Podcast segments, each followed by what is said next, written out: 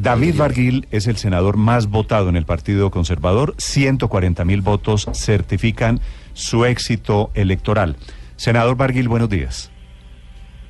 Buenos días, Néstor. Un saludo para usted, para todo el equipo de Blue Radio y para los oyentes en esta mañana. Senador Barguil, en estas próximas horas su partido, el Partido Conservador, está decidiendo para dónde va. ¿A usted cuál? Ya usted se reunió con Vargas. Vargas fue, lo eligió a usted para, tal vez con olfato político, eh, para, para convertirlo, para intentarlo por lo menos, eh, que usted fuera el primero de los conservadores. ¿Para dónde va su partido, senador Barguil?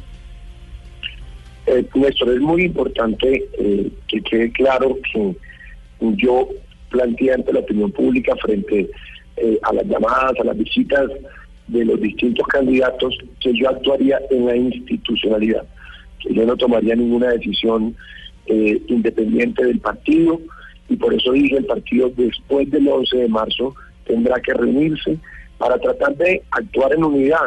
El partido siempre se divide y eso no sale bien el partido termina con unas facciones en unos sectores, con otras en otros sectores, y por eso yo no eh, dije, soy responsable, habiendo sido presidente del partido con 32 años, ponerme yo a actuar de manera independiente. Apenas mañana va a ser la primera reunión de la bancada del directorio conservador. Lo primero que vamos a hacer es evaluar el resultado de las elecciones del pasado domingo y allí empezaremos la discusión del tema eh, presidencial. Por supuesto, no es un secreto que el partido tiene dos opciones, solo dos opciones. La opción del doctor Germán Vargalleras y la, la opción del doctor Iván Duque. Y allí es donde tendremos que dar la discusión para tratar de hacer el esfuerzo de tomar una decisión unificada. Yo voy a acompañar la decisión final que en la institucionalidad se tome. Por eso yo no he cantado todavía ningún apoyo, no lo hice. Recibí, por supuesto, las visitas, las llamadas de distintos candidatos, pero yo tengo que defender a mi partido. Fui presidente de él y creo que, hombre, el partido no puede seguir dando esas muestras de división que lo debilitan. Entonces apenas mañana vamos a comenzar la, la discusión. Sí.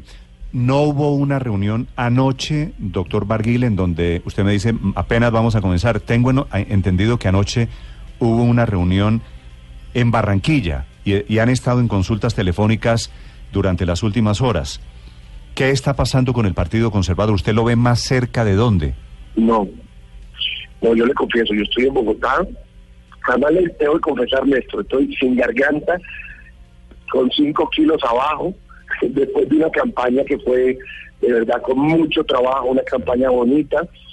Yo, yo hice esta campaña sin tener alcaldía, gobernaciones, sin tener gobierno nacional, porque usted sabe que yo nunca quise entrar a la unidad nacional. Entonces me recorrí este país de palmo a palmo y yo el día de ayer le confieso, Néstor, que no contesté ni el teléfono ni los chats. Eh, me Pero- di el lujo de quedarme pero, doctor en mi cama. Yo, yo sé que han No sé de estado... reunión de Barranquilla, que es que han, no tengo ni idea. estado, que han estado hablando. Yo tengo la percepción de que se han acercado más a una candidatura que a otra. ¿Usted siente que hoy están más cerca los conservadores de quién? No, yo siento que desde hace mucho rato varios sectores del partido han conversado con el doctor Germán Vargas Lleras, pero también en la consulta, Néstor, se generaron muchos hechos de varios conservadores que expresaron el apoyo a Iván Duque. Por eso le digo que hoy en el partido no hay claridad de cuál será la decisión. Además, no he conversado con nadie. Yo ayer estuve desconectado. Hoy pienso reunirme con muchos de mis compañeros que hoy llegan a Bogotá, porque mañana tendremos la primera reunión. Y yo creo que esa discusión va a estar, eh, Néstor, caliente al interior del partido. Sé que no va a haber ninguna decisión mañana, apenas comienza y, y vamos a tratar de hacer el esfuerzo de una decisión unificada. Esa sí va a ser por lo menos la tarea que yo voy a emprender eh, eh, como expresidente del partido y como máxima votación del Senado. Hombre, para que no demos esos espectáculos del partido dividido en dos o en tres. Eso, eso no está bien y ahí es donde vamos a estar trabajando en el tema. Pero apenas comienza mañana, Néstor. No va a haber una decisión, eh, yo creo que en el corto, corto plazo. Doctor Barguil, una pregunta final. Hace algunos días eh, fue noticia la visita que le hizo Germán Vargas Lleras a su apartamento en Montería. Algunas versiones indican que el doctor Vargas, no sé si en esa o en otra reunión, le habría ofrecido a usted la vicepresidencia, su fórmula vicepresidencial para el próximo 27 de mayo. ¿Eso sucedió? Bueno, no, primero la, visita del doctor Vargas ya fue hace rato, antes de las elecciones de Congreso, fue en su visita a Montería, eh, me visitó en mi casa, yo aprecio al doctor Vargas, lo conozco desde hace mucho tiempo, valoro mucho lo que hizo en el sector de infraestructura, en el tema de vivienda, y tengo una muy buena relación con él, digamos en lo personal desde hace muchísimo tiempo. Yo cuando me visitó le dije, eh, doctor Vargas, la decisión nuestra será después del 11, voy a tratar de actuar en unidad, yo fui presidente del partido, no voy a ponerme en la indisciplina que he criticado, que critiqué cuando fue presidente de la colectividad, así que esperemos.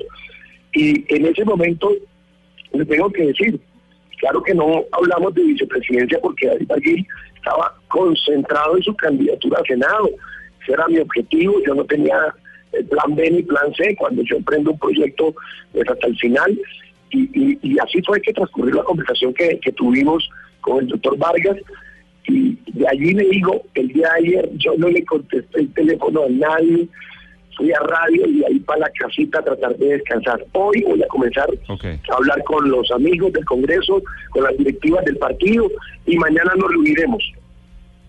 Quedo pendiente de la reunión entonces de mañana. Doctor eh, Barguil, muchas gracias y mucha suerte. Gracias, Néstor. Un abrazo para ustedes y para todos los oyentes.